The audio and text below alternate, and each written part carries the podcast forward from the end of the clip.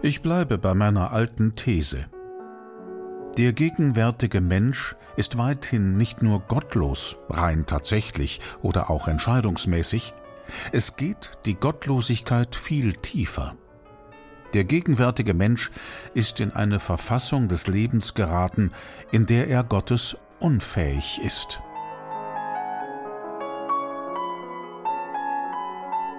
Diese Diagnose formulierte der Jesuitenpater Alfred Delp in seiner Schrift Die Erziehung des Menschen zu Gott, verfasst Mitte Dezember 1944 im Gefängnis Berlin-Tegel.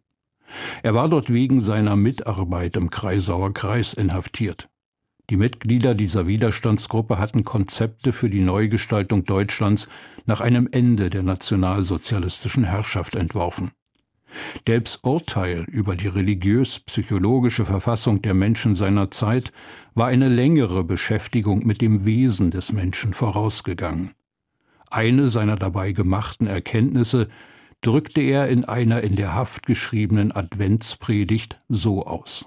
Es gehört zum Wesen des Menschen, über sich hinaus zu müssen, sonst wird er ein geistiger Bourgeois, dickblütig und stickig und schwerfällig und behäbig. Wer nur Mensch und sonst nichts sein möchte und nicht mehr von sich weiß als die menschlichen Alltäglichkeiten und alltäglichen Menschlichkeiten, der vegetiert bald nur noch als Untermensch.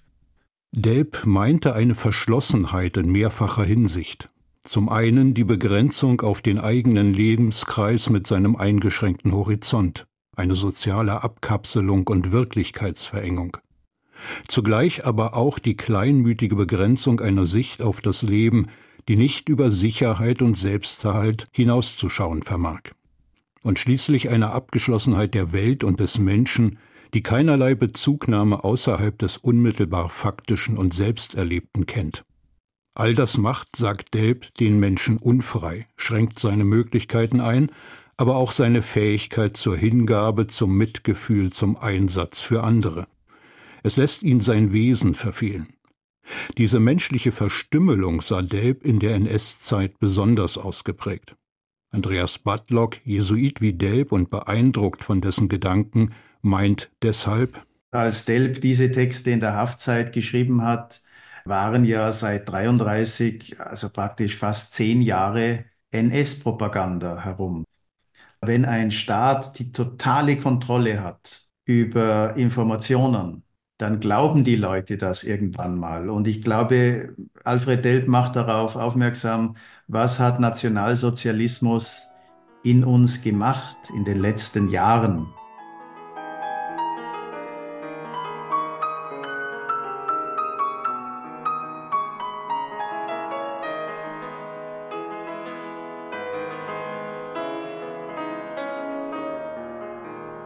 Die Gottesunfähigkeit zeigte sich für Delp sehr deutlich während der NS-Herrschaft.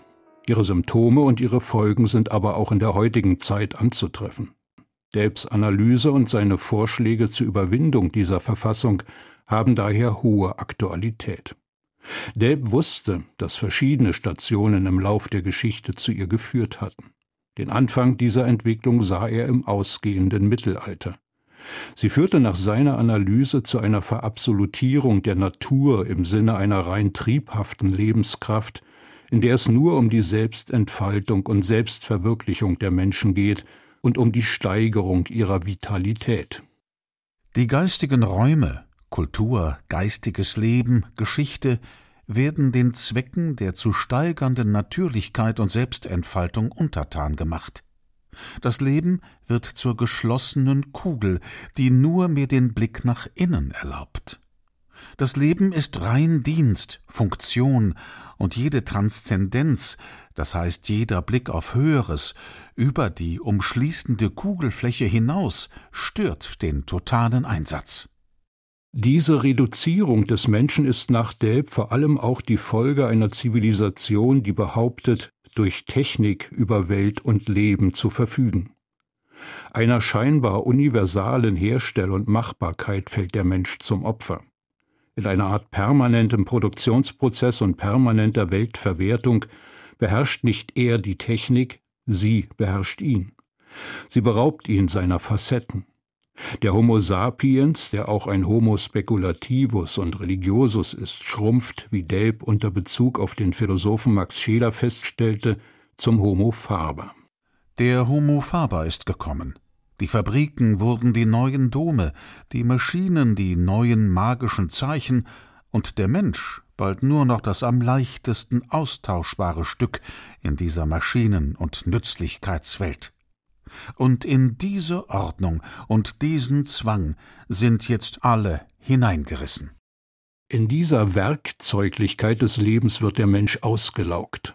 Was ihm Quelle der Inspiration, Erweiterung des Horizonts und Ausblick hinaus über die Welt ringsum war, Kunst, Kultur, Erleben der Natur, es degradiert zur bloßen Regenerierung für den fortgesetzten Einsatz im Getriebe. Und die durchrationalisierte Welt ist, wie der Soziologe Max Weber festgestellt hat, eine entzauberte Welt, wahr aller Geheimnisse. Über den darin lebenden Menschen konstatierte Delp, an seinen Horizonten gingen keine ewigen Sterne mehr auf, und in sein Dasein fiel kein jenseitiges Licht mehr. Das immanente Welterleben verengt sich zum Erlebnis des Ungenügens und der Ungeborgenheit. Und so verfällt der Mensch einer Weltangst, die ihn innerlich aushöhlt und zu jeder echten Tröstung unfähig macht. Er versucht, seine innere Leere durch Pathos, durch die stolze Gebärde zu überwinden. Er versucht, die innere Angst durch die Flucht in die Herde, in das Kollektiv zu bändigen.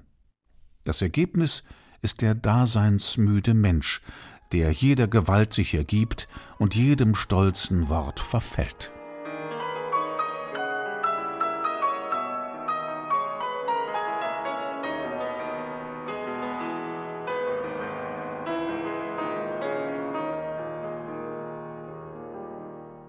Der Mensch der zweckrationalisierten Welt ist in seinem Wesenskern verletzt.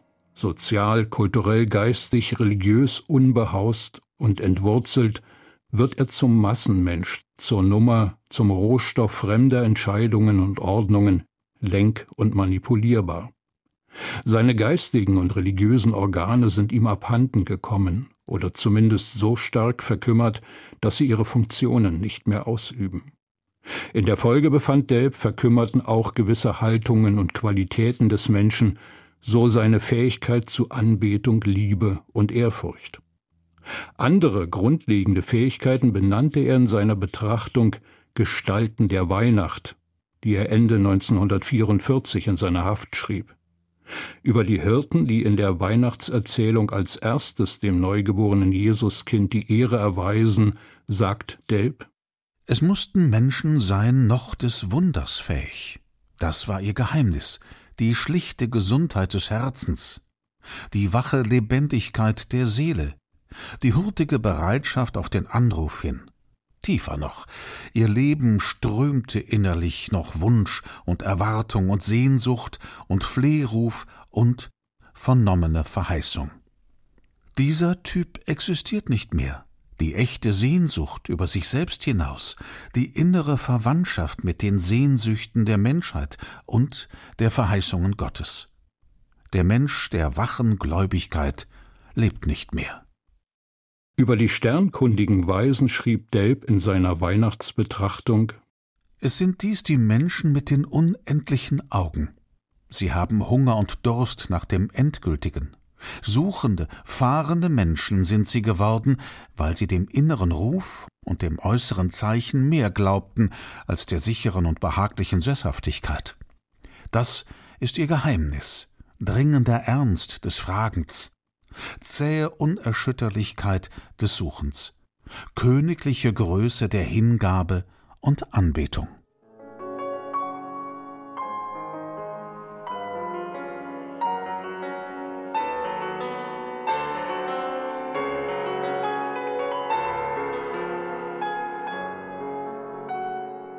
Alfred Delp beließ es nicht beim Befund der Gottesunfähigkeit des modernen Menschen.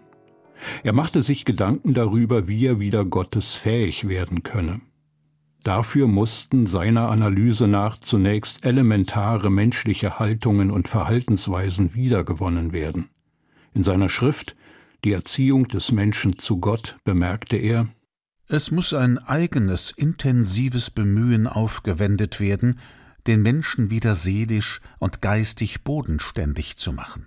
Dazu gehören Erziehung zur Selbstständigkeit, Verantwortung, Urteilsfähigkeit, Gewissensfähigkeit, Erziehung zur Gesellschaft und echter Geselligkeit, Überwindung all der unzähligen Vermassungserscheinungen, Erziehung zur Transzendenz genauso wie zur Immanenz, Bildung zur Sache, zum Menschen, zu Gott hin.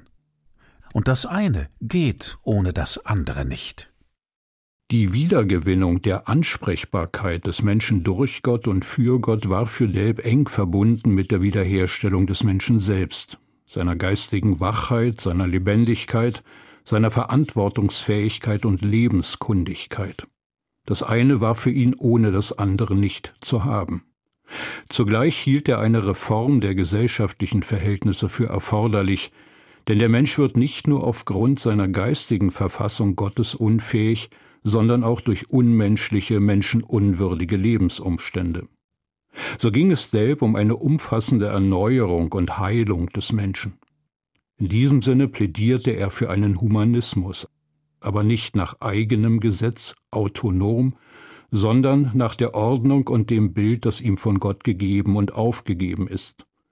Delp sprach deshalb von einem theonomen Humanismus und betonte Der Mensch ist über sich hinaus, weil er an eine überragende und umfassende Ordnung gebunden ist. Dieses über sich hinaus, diese Transzendenz ist für ihn ein natürlicher Sachverhalt seines Lebens.